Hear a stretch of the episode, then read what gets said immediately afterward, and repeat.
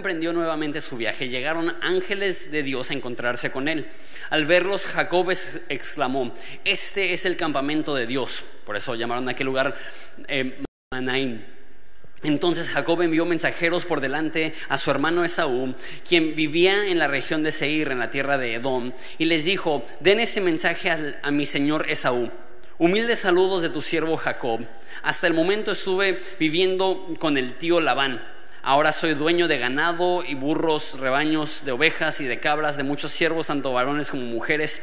He enviado esos mensajeros por delante para informar a mi Señor de mi llegada, con la esperanza de que me recibas con bondad.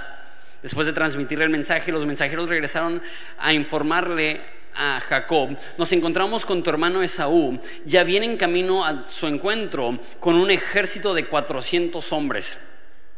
Jacob quedó aterrado toda la noche, entonces separó a los miembros de su casa en dos grupos, también los rebaños y las manadas y los tu tierra y a tus parientes. Tú me prometiste, te trataré con bondad. No soy digno de todo el amor inagotable y de la fidelidad que me has mostrado a mí, tu siervo. Cuando salí de mi hogar, crucé el río Jordán y no, poseía más que mi bastón. Pero ahora todos los de mi casa ocupan dos grandes campamentos. Oh Señor, te ruego que me rescates de la mano de mi hermano Esaú. Tengo miedo que venga para atacarme a mí, también a mis esposas y mis hijos. Pero tú me prometiste, ciertamente te trataré con bondad y multiplicaré tus descendientes hasta que lleguen a ser tan numerosos como la, la arena en la orilla del mar, imposibles de contar. Así que Jacob pasó la noche en aquel lugar, luego escogió de sus pertenencias a las siguientes, los siguientes regalos para entregar a su hermano Esaú. 200 cabras, 20 chivos, 200 ovejas, 20 carneros, 30 camellas y con sus crías, 40 vacas, 10 toros, 20 burras, 10 burros. Separó a estos animales en manadas y asignó a cada manada un siervo distinto y luego dijo a esos siervos, vayan delante de mí con los animales, pero guarden una buena distancia entre las manadas. A los hombres que dirigían el primer grupo les dio las siguientes instrucciones. Cuando mi hermano Esaú se encuentre con ustedes y les pregunte de quién son estos siervos y a dónde van, quién es el dueño de esos animales, entonces deben de contestar, pertenecen a su servidor Jacob, pero son un regalo para su señor Esaú. Mire, él viene detrás de nosotros y Jacob, y Jacob dio las mismas instrucciones a los grupos a cargo del segundo y tercer grupo y de todos los que iban detrás de las manadas. Cuando se encuentren con Esaú deben de responder lo mismo. Aseguren de decirle, miren, su señor Jacob viene detrás de nosotros. Jacob pensó, intentaré apaciguarlo enviándole regalos antes de mi llegada y cuando me encuentre con él en persona quizá me reciba con bondad. Así que los regalos fueron enviados por delante y Jacob pasó la noche en el campamento. Durante la noche Jacob se levantó y tomó a sus dos esposas y a sus dos mujeres esclavas y a sus once hijos y cruzó el río eh, Jaboc con ellos. Entonces después de llevarlos a la otra orilla, hizo pasar todas sus pertenencias. Entonces Jacob se quedó solo en el campamento. Y llegó un hombre y luchó con él hasta el amanecer. Cuando el hombre vio que no ganaría el combate, tocó la cadera de Jacob y la dislocó. Luego el hombre le dijo, déjame, pues ya amanece. No te dejaré a menos que, de que me bendigas, dijo Jacob. ¿Cómo te llamas? preguntó el hombre. Jacob contestó él. Tu nombre ya no será Jacob, le dijo el hombre. Ahora en adelante serás llamado Israel, porque has luchado con Dios y con los hombres y has vencido. Por favor, dime cuál es tu nombre, respondió Jacob. ¿Por qué quieres saber mi nombre? respondió él. Y entonces bendijo a Jacob ahí. Entonces Jacob llamó ese lugar Peniel, que significa rostro de Dios, porque dijo, he visto a Dios cara a cara, sin embargo me conservó la vida. Y el sol salía cuando Jacob dejó Peniel y se fue cojeando debido a su cadera dislocada. Hasta el día de hoy el pueblo de Israel no come el tendón que está cerca de la articulación de la cadera debido a lo ocurrido aquella noche cuando el hombre torció el tendón de la cadera de Jacob. Padre, te damos gracias por esta historia. Y Padre, eh, es una historia un poco interesante, pero creo que es oportuna porque creo que muchos de nosotros a veces sentimos que resistimos tu voluntad, a veces sentimos que estamos luchando con Dios que a veces tu voluntad y nuestra voluntad no encaja y es difícil y es, eh, un proceso de asimilación. Y Padre, te pido por cualquier persona que está pasando este proceso y está en esta lucha, Padre, te pido que les bendigas y nos bendigas. En nombre de Jesús. Amén. No sé si en algún momento te has sentido que estás, por decirlo así, luchando con Dios que Dios ha hecho algo o ha permitido algo en tu vida que no entiendes, que se te hace difícil procesar. Y tu respuesta es decirle, Dios, no entiendo. Dios, ¿por qué? Dios se me hace injusto. Creo que todos, tras ver las imágenes en la Ciudad de México de la tragedia que ocurrió esta semana, es normal pensar, Dios, ¿por qué permitiste esto? Y, es mi, postura que no creo que Dios quiere estas cosas. La Biblia dice que Dios odia la muerte, que Dios odia la destrucción, que Jesús vino para darle fin a la muerte y fin a la destrucción. No, creo que Dios estaba en el cielo diciendo, eh, México necesita ponerse las pilas, ahí les va un terremoto para que se acomode. No creo que esa es la postura de Dios. Sin embargo, Dios lo pudo haber detenido y lo, lo permitió. Entonces, aunque no creamos que es la voluntad de Dios que haya muerte y destrucción, tenemos que procesar el hecho que Dios permitió que esto azotara nuestro país. Y es humano y es normal cuestionar a Dios en este momento y decir, Dios, ¿por qué permitiste que tantas personas murieran, que tantas personas perdieran su patrimonio, que toda la nación fuera literalmente sacudida? Y, entran estas preguntas y déjate te doy un poco del trasfondo de, cómo Jacob llegó a luchar con este hombre que al parecer es Dios. Te doy un poco del trasfondo de su historia. Jacob eh, cuando nació tenía un gemelo mayor que él. Sin embargo, hubo una profecía que decía que Jacob iba a ser, eh, eh, iba a estar por encima de su gemelo. Decía que el mayor iba a servir al menor. Entonces tenía esa promesa, la descendencia y la herencia va a pasar a través de ti y no de tu hermano mayor. Jacob creía en la promesa, mas no creía en el proceso y en vez de, esperar los tiempos de Dios, él estafó a su hermano y, y, compró de él su herencia con una sopa de lentejas y después de eso engañó a su padre haciéndose pasar por su hermano, recibiendo la bendición y la herencia de él. Esto obviamente enfureció a su hermano Esaú y él dijo, lo voy a matar. Entonces Jacob, tras haber engañado a su papá y deshonrado a su papá, que en una cultura de honra y deshonra lo peor que podías hacer era deshonrar a tu papá, él huye y va a la tierra donde va a estar su, futuro suegro Labán y está ahí por 20 años. Y ahora el engañador Jacob se enamora de una mujer llamada Raquel y hace un, pacto con su futuro suegro de trabajar siete años para casarse con Raquel, la hermana menor, pero cuando llega el día de la boda, Labán le da la hermana mayor y engaña a Jacob. Ahora sí que Jacob significa engañador, entonces el engañador fue engañado, al mentiroso le mintieron, a Jacob lo jacobiaron, por decirlo así, se la aplicaron por ahí dicen que, que Labán era el, peor músico de la Biblia porque Jacob le pidió la menor y le dio la mayor. Chiste terrible, pero bueno. Entonces, después de 14 años, por fin le empieza a pagar Labán y lo que acuerdan es que dice Jacob, dame las ovejas manchadas, dame las ovejas de bajo precio y yo me quedo con, con ellas. Y él tenía una superstición que si tomaba un palo y lo pintaba de cierta forma, entonces las crías manchadas iban a tener buenas crías. Entonces él usaba este amuleto para, para que las ovejas le dieran mejores crías. Lo más probable es que es una superstición y no tenía nada que ver con el palo. Era Dios que estaba bendiciendo a Jacob como había prometido que lo iba a bendecir. Y crece tanto su patrimonio que sus cuñados se enojan con él y le dicen, tú tienes más eh, riquezas que nosotros. Entonces empieza a haber esta tensión entre, entre Jacob y su suegro y sus, sus cuñados. Y llega el momento donde dice, sabes que me tengo que ir, ya no, ya, no soy bienvenido aquí. Entonces de noche huye con su familia, con sus esposas, con sus hijos. Y Labán se da cuenta que se ha ido y va y busca a Jacob y va a Jacob y le dice, ¿qué te pasa? ¿Por qué me robas a mis hijas? ¿Y por qué me robas mis ídolos? Porque Raquel, la esposa amada por Jacob, había robado un ídolo de, su papá. Entonces Jacob le dice, oye, oye, tranquilo, uno, son mis esposas y yo puedo hacer con ellas lo que quiera. Y dos, ¿de qué estás hablando? ¿De qué ídolo estás hablando? Busca en todo mi campamento a ver si encuentras dicho ídolo, sin saber él que su esposa había robado el ídolo. Entonces empiezan a buscar en todas partes y no encuentran nada. Y Raquel, sabiendo que, él, que ella robó el, ídolo, se preocupa y ella estaba en sus días, se estaba menstruando. Entonces ella tuvo la, la brillante idea y eso quisiera estarlo inventando pero viene en la Biblia, no leímos esa parte, es, capítulo 30. Eh, dice que porque le estaba bajando, se puso el ídolo entre las piernas en la falda.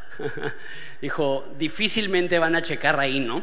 Entonces los, los siervos estaban buscando de lugar en lugar y llegan con Raquel y le piden que desmonte del camello y le dice, ¿sabes qué? Qué pena, me está bajando, no puedo desmontar. Y los siervos, ah, ok, no, no, no, no te desmontes, no, así, no, no. qué bueno que nos dices porque pensábamos que el camello estaba herido. No, no es cierto.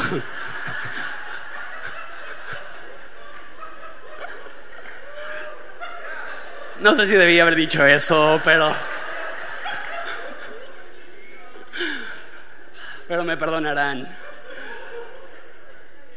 Entonces, eh, no encuentran el ídolo, se despiden, llegan a, donde están a punto de ver a su hermano Esaú, manda a dos mensajeros para preguntarle a Esaú, oye, ¿qué onda con, con, este, con nosotros? ¿Estamos bien? ¿Estamos mal? Y llegan los mensajeros y le dicen, ya sabe eh, tu hermano que viene, prefiere él venir a verte a ti y viene con 400 soldados y tiene ese momento tenso Jacob donde no manches qué hago. Entonces toma todas sus pertenencias y las divide y dice, si, si me ataca mi hermano, que ataque a la mitad y que la otra mitad huya. Se ha tenido toda esa tensión y él va y busca a Dios y empieza a orar. Ese es más o menos el trasfondo de esta historia. Tengo cinco puntos para nosotros el día de hoy. El primer punto es, humildad es buscar a Dios. Jacob hasta ahorita ha tenido una actitud de autosuficiencia, de independencia, de que yo no necesito a nadie, yo no necesito nada, yo, yo soy bien colmilludo, yo soy bien ingenioso, yo soy bien, bien abusado y yo me las puedo arreglar solo. Eso ha sido su actitud hasta este momento. Pero por fin llega el momento donde Dios rompe eso y dice esta frase en versículo 10, no soy digno de todo el amor inagotable y de la fidelidad que me has mostrado a mí tu siervo. Esa es la primera vez en toda la historia de Jacob que hemos visto que se humilla y tomó una dificultad como esta, que él está besando a sus esposas y a sus hijas y a sus hijos sin saber si al próximo día van a sobrevivir. Está totalmente aterrado. Sin embargo, esta dificultad le llevó a humillarse. Y es lo que veo yo, que, que, a veces Dios permite las dificultades para que aprendamos a buscar a Dios. Y una vez más, no es que Dios quiere la destrucción, pero a veces Dios permite esos momentos difíciles. Y sí, un producto positivo ha sido que como nación nos hemos unido, eso ha sido hermoso. Pero el resultado mayor que debemos de tener en medio de la tragedia es que como nación buscamos a Dios, que como nación nos humillamos que como nación reconocemos como Jacob que no merecemos lo bueno que Él ha sido con nosotros, lo fiel que Él ha sido con nosotros, su mano de bendición que Él ha tenido con nosotros por mucho tiempo y en ese momento de dificultad, lo mejor que podemos hacer es humillarnos en oración. En la Biblia eh, más bien la Biblia no dice, yo digo esto, pero este, la humildad y la oración van de la mano. Una persona humilde va a ser una persona que constantemente va a estar orando. Una persona que no ora está mostrando que está operando en orgullo y en autosuficiencia. La oración y la humildad van de la mano. Entonces, la prueba que le mandó Dios a Jacob no era para destruirlo, era para redirigirlo, para que pudiera buscar a Dios. Y así debemos de verlo. Dios regrésanos a ti como una nación, redirige nuestros corazones hacia ti, que la tragedia no produzca frialdad, que produzca una humildad que te busca y te procura. La humildad es buscar a Dios. Punto número dos. El miedo es real. Versículo 11 dice, este, Jacob orando con eh, Dios dice, oh Señor, te ruego que me rescates de la mano de mi hermano Esaú. Tengo miedo de que venga para atacarme. El miedo que él tenía era legítimo. O sea, imagínate eh, lo que está pasando, que él se tiene que enfrentar a un ejército que probablemente viene a destruirlo. Y en su humildad le pide a Dios que le ayude porque tiene miedo. Sabes, el mandato más común de toda la Biblia es no temas. Aparece 365 veces, una vez para cada día del año. Y la razón que es el mandato más común es porque es el problema más común. El problema más común del corazón humano es el temor.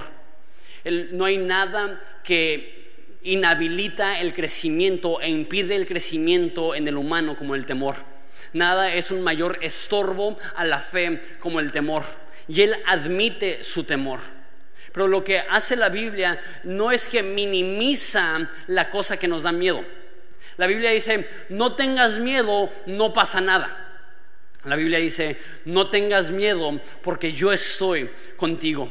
Y lo que está pidiendo Jacob aquí es, necesito tu ayuda, necesito tu respaldo, necesito que cambies el corazón de mi hermano, necesito que me bendigas, necesito que me protejas. Y esa es la actitud que debemos de, tener. No es que no tenemos un miedo. ¿Cuánto miedo hay ahorita en la Ciudad de México por lo ocurrido? Y lo peor que podemos decir es, no pasa nada. No, la situación es devastadora. Sabemos que en el terremoto del 85 fue la réplica que mató a más personas que el terremoto original. Y mi hermana está ahorita en la Ciudad de México y dice que hay personas con sleepings en la calle durmiendo en la banqueta por temor a una réplica.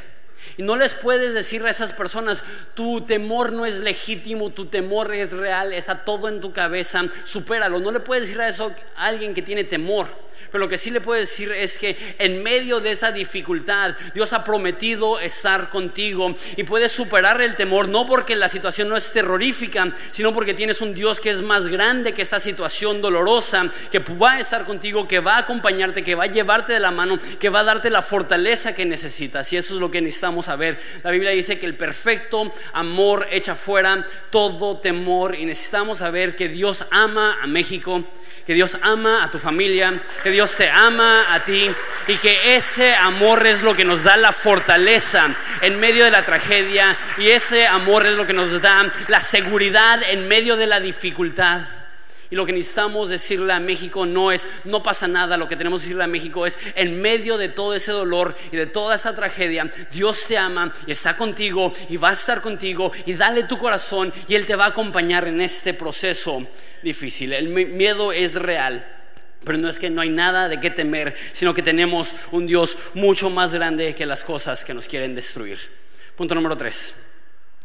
Eh, aférrate a Dios. Entonces, está tan curiosa esta, esta historia. Dice que empieza a luchar Jacob con este hombre. Y hay dos razones por las cuales, bueno, tres razones por las cuales creemos que, que es eh, Dios probablemente Jesús, una aparición de Jesús antes de su nacimiento. Uno le dice, has luchado con Dios y has vencido. Dos, le pregunta su nombre y él le dice, ¿por qué quieres saber mi nombre? Que es la misma respuesta que, Dios le dio a Moisés cuando él pidió su nombre en la zarza ardiente, no sé, no sé si recuerdas la historia. Y el lugar, Jacob lo nombra, he visto a Dios cara a cara y he sobrevivido. No es la primera vez en Génesis que vemos una aparición probablemente de Jesús antes de su nacimiento, hace dos mil años. Esto es Jesús que llega y lucha con, con Jacob. Ahora lo curioso es, ¿por qué? ¿cómo puede alguien luchar con Dios? Y que diga, luchó con Dios y venció. Toda la noche estuvieron luchando y para empezar, nada más eso sería agotador. Yo entrené vale todo, artes marciales mixtas por seis meses y la base de artes marciales mixtas y vale todo es lucha grecorromana y jiu-jitsu brasileño, que son formas de lucha. Y déjate digo, después de cinco minutos de luchar te dan ganas de vomitar. Es un esfuerzo tan completo. Quizá te has agarrado a golpes con alguien y eso es nada más un shot de adrenalina, pero no te cansa tanto. Pero cuando estás forcejeando con alguien y los tienes agarrados y estás intentando voltearlos y están arriba de ti y, estás en un empate donde tú le estás empujando y, y tú te estás cansando y él te está cansando, eso es súper, súper agotador. Y dice que toda la noche lucharon. Y no es que este hombre o, o, Dios hecho carne o como le quieras decir, eh, esta aparición de Jesús era débil porque dice que el momento que él quiso le tocó la cadera y le dislocó la cadera. No, es, no, es, que tenía debilidad, más bien es que Dios estaba limitando para dejar a Jacob que peleara y que luchara con él. Así como cuando tú luchas con un hijo, no le estás aplicando toda la fuerza, no le estás metiendo una llave y esperando que tapee, estás bajándote a tu nivel y, y peleando a su fuerza de poder luchar. Y creo que eso es lo que está pasando. Le está dando la oportunidad a Jacob de forcejear con él pero ¿cómo puede decir que luchó con Dios y ganó? No es que ganó la pelea, por decirlo así, porque él salió con la cadera dislocada y no vimos que le hizo ningún daño a este hombre. No es como que llega todo cojeando Jacob y dice, sé que me veo mal, pero verás la paliza que yo le puse a él. No, si yo me veo mal, él se ve peor. No es la situación. Luchó con Dios y venció. No significa que le ganó. Entonces, ¿qué significa? Yo creo que lo que está diciendo es que la intención que Dios tenía para esa lucha se llevó a cabo. ¿Y cuál era la intención? Creo yo, la intención de Dios era bendecir a Jacob. La razón que él venció es porque Jacob por fin llegó al punto donde no estaba buscando en sus propias fuerzas hacer algo, sino que se dio cuenta, yo no soy nada, yo nada puedo, te necesito a ti. Y esa es la realidad. La bendición no es la autonomía, la bendición es ser gobernados por Dios. Eso me lleva a mi cuatro punto. La bendición más grande es, ser gobernados por Dios algo que quiero decir, una cosa más antes de, ese punto de, aferrarnos a Dios, de, esta lucha. Me encanta que Dios no se enoja con Jacob. Están luchando y, Dios no le dice, ya, ya subo, déjame. Tienen esa interacción y le dice, bien, luchaste, ganaste. Lo que me demuestra eso es que en momentos de dificultad a Dios no le ofende que tú luches con Él. Pensamos que, que a Dios le ofendería que nos falte la fe, que a Dios le ofendería que cuestionemos sus motivos. Y obviamente en un mundo perfecto jamás cuestionaríamos a Dios, pero a Dios no le ofende. A Dios no le ofende que busques respuestas, a Dios le ofende que no le busques. A Dios no le ofende que te falte la fe, a Dios le ofende que creas que sin fe puedes sobrevivir. Y en esta lucha Él estuvo dispuesto a decir, estás haciendo bien, ¿por qué? Porque estás luchando, me estás buscando, estás pidiendo, Dios ayúdame, te has humillado. Y muchas veces creemos que estamos mal cuando vamos a Dios y decimos, Dios, no entiendo, Dios, ¿por qué? Dios me parece injusto. Eso no es malo, porque es buscar a Dios siempre y cuando sea en una actitud de humildad. Malo fuera que nos valiera y Dios ya no me importa y Dios haz lo que quieras y, a mí me vale de todos modos. Esa no es la actitud. Debemos de, luchar con Dios, no en el mal plan, sino como Él. Y está luchando con Él y le dice, bendíceme. Me lleva mi cuarto punto, que es la mejor bendición es ser gobernado por Dios. Entonces están luchando. Y este hombre le pregunta a Jacob, ¿cómo te llamas? Y él responde Jacob. Jacob significa eh, engañador, usurpador. Este, entonces le dice, ya no serás llamado Jacob, ahora serás llamado Israel. E Israel quiere decir gobernado por Dios. Qué increíble, ¿no? Pasa de ser el mentiroso a ser el que está debajo de la guianza de Dios. Pasa de ser el necio a ser el sumiso. Pasa de ser el que tomaba todo en sus propias manos, aquella persona que está confiando, que está confiando en Dios pidiendo su bendición. Ese es el cambio de identidad que Jacob tuvo. Pasó de buscar la forma de arreglárselas solo a buscar a Dios y depender de Dios. Y podríamos pensar que la bendición de Dios podría ser algo material. No lo era, él ya era rico. Muchas personas toman ese pasaje de que se aferró a Dios y dijo, no te soltaré hasta que me bendigas. Y personas dirán, no, te, no sueltes la bendición de Dios. Si tú le estás pidiendo a Dios un carro, tú pídele un carro hasta que Dios te lo dé, ¿no? Mira, Jacob no lo soltó hasta que Dios le dio la bendición. Pero Jacob ya era rico. Jacob no estaba buscando otro camello. Jacob no estaba buscando más ganado. Jacob no estaba buscando más siervos. Jacob estaba buscando el apoyo de Dios. Jacob estaba buscando respaldo divino. La bendición que él quería es que él dejara de ser tan autónomo e independiente y que él aprendiera a confiar en Dios. Y por eso le dice, has luchado con Dios y has vencido, porque ya has aprendido que no puedes solo y que necesitas confiar en mí en cada paso del camino, en cada paso del proceso. El regalo más grande que Jacob recibió no fue un aumento material, fue una devoción y una entrega espiritual. Eso es lo que necesitamos. Me duele todo lo que está sucediendo, pero si eso me lleva a confiar en ti, vale la pena. Es difícil todo lo que está sucediendo, pero eso me lleva a dejar de confiar en mis fuerzas y empezar a confiar en Dios, vale la pena. Y estaba escuchando un mensaje por Tim Keller y dijo algo que jamás había escuchado, que, que me ayudó a entender ese pasaje muchísimo más. La Biblia dice que desde que nació, Jacob fue rechazado por su papá. El favorito de su papá era Esaú.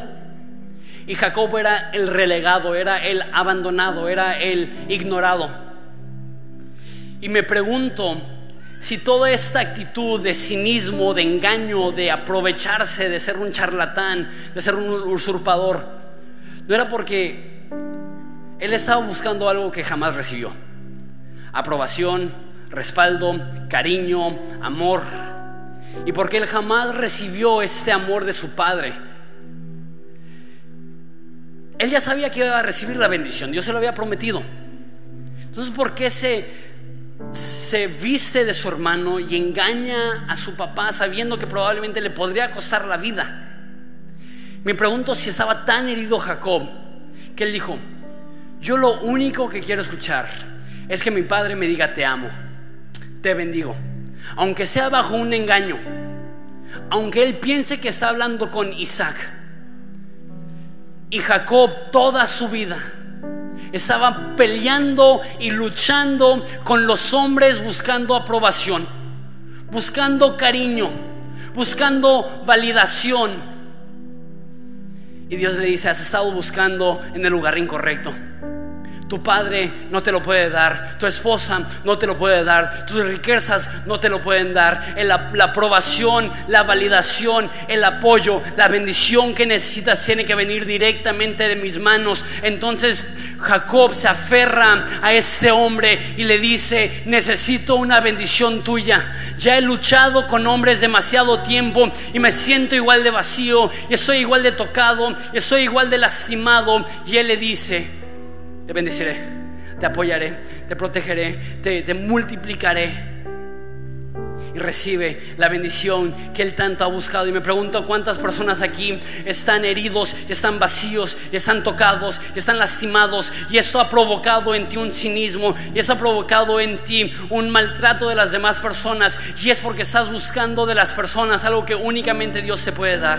Eso es respaldo, eso es apoyo, eso es cariño, eso es bendición, eso es amor, y eso que tú puedas escuchar. Te amo, te bendigo.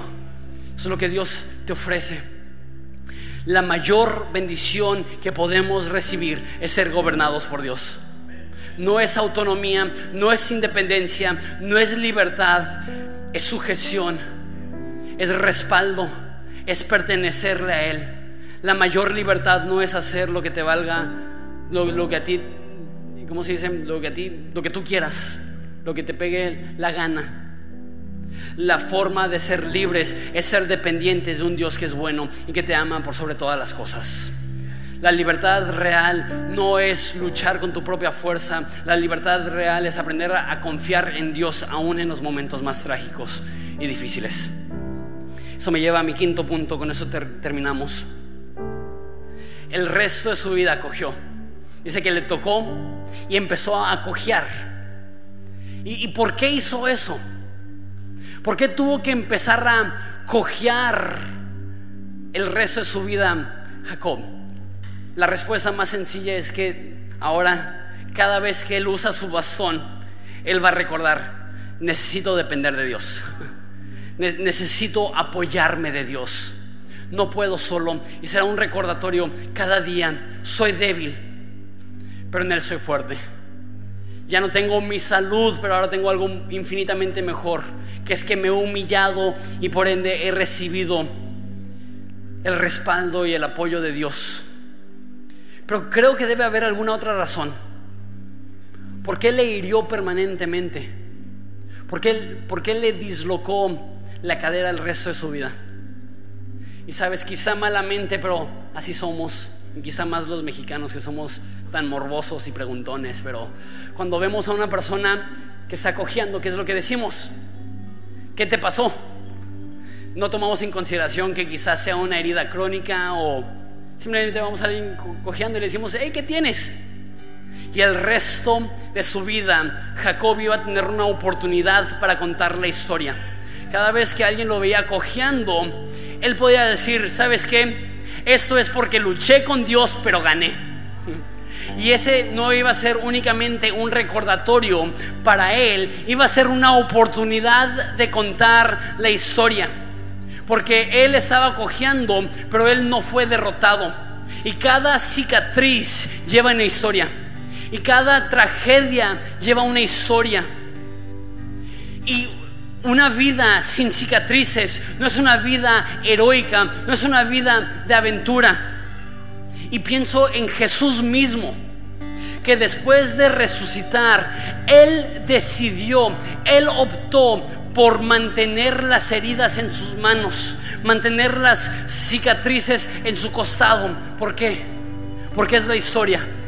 Y por los siglos de los siglos veremos a Jesús y sabremos, Él sufrió, pero Él venció. Él pagó con muerte por nuestros pecados, pero Él resucitó también y venció esos pecados. Los clavos atravesaron sus muñecas, pero Él resucitó. Ahora Él ha atravesado el cielo y se sienta a la diestra del Padre y aboga por nosotros. Tus cicatrices son tu historia y no las escondas. Ahorita como un país nos duele y nos y está sangrando y eso está produciendo cicatrices reales, pero la cicatriz no es la historia de una derrota, la cicatriz es la historia de una victoria. Pasé por tragedia y salí más fuerte, salí por dolor y salí más fuerte, pasé por tragedia y Dios me respaldó, pasé por el valle de sombra de muerte y Dios estuvo ahí conmigo en cada paso del camino. ¿Por qué no te pones de pie en esta mañana y cantas conmigo con su poder?